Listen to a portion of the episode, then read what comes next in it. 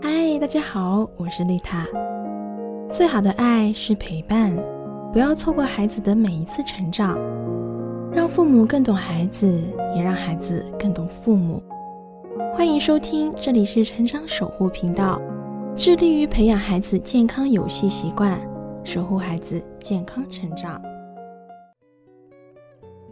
Hello，大家好，今天我们来讨论一下，哄完孩子之后，该不该和孩子道歉？著名的民主战士闻一多有一次因为心烦揍了小女儿，恰好被次子闻立雕看见了，立雕赶紧上前制止了父亲。儿子呛声父亲说：“你自己是搞民主运动的，你在外讲民主，在家就动手打人吗？”闻一多当时就愣住了。静坐思考了一会儿，便向儿子道起歉来：“我错了，我不该打小妹。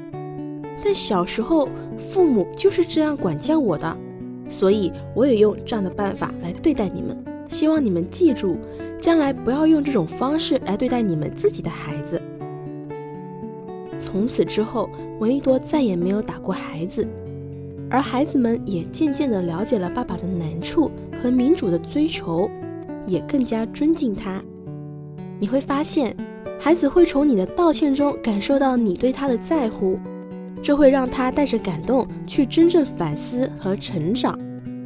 教育家斯宾塞曾经说过：“受委屈的孩子很少会去反省自己有什么过错，因为愤怒和不平占据了他的心灵；而被感动的孩子则常常反省。”因为感动增加了他内心的勇气和智慧。怎么道歉才恰当呢？这里有一个微妙的点需要我们注意：你向孩子道歉的时候，内心是充满力量的，还是充满着一种无力感？在这里，不提倡父母带着内心的无力感向孩子道歉，因为孩子会很容易地感受到你的无力，他会更加慌张，更加不知所措。艾丽卡·雷斯切曾经在《优质父母教养实践指南》一书中说过：“优质的父母知道，道歉不会削弱他们作为父母的权威，它是一种自信、正直和有担当的表现。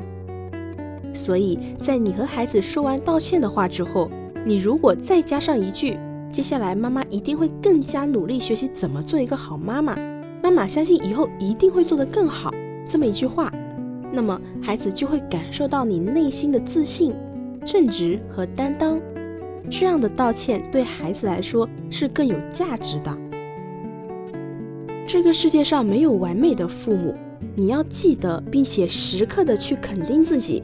你要对自己说：此时此刻，我已经做到了我能做到的最好。接下来，我会通过不断的学习与改变，做得更好。这里是成长守护频道，更多亲子内容可以搜索关注微信公众号“成长守护平台”，以及关注我的 FM。我是丽塔，下期不见不散。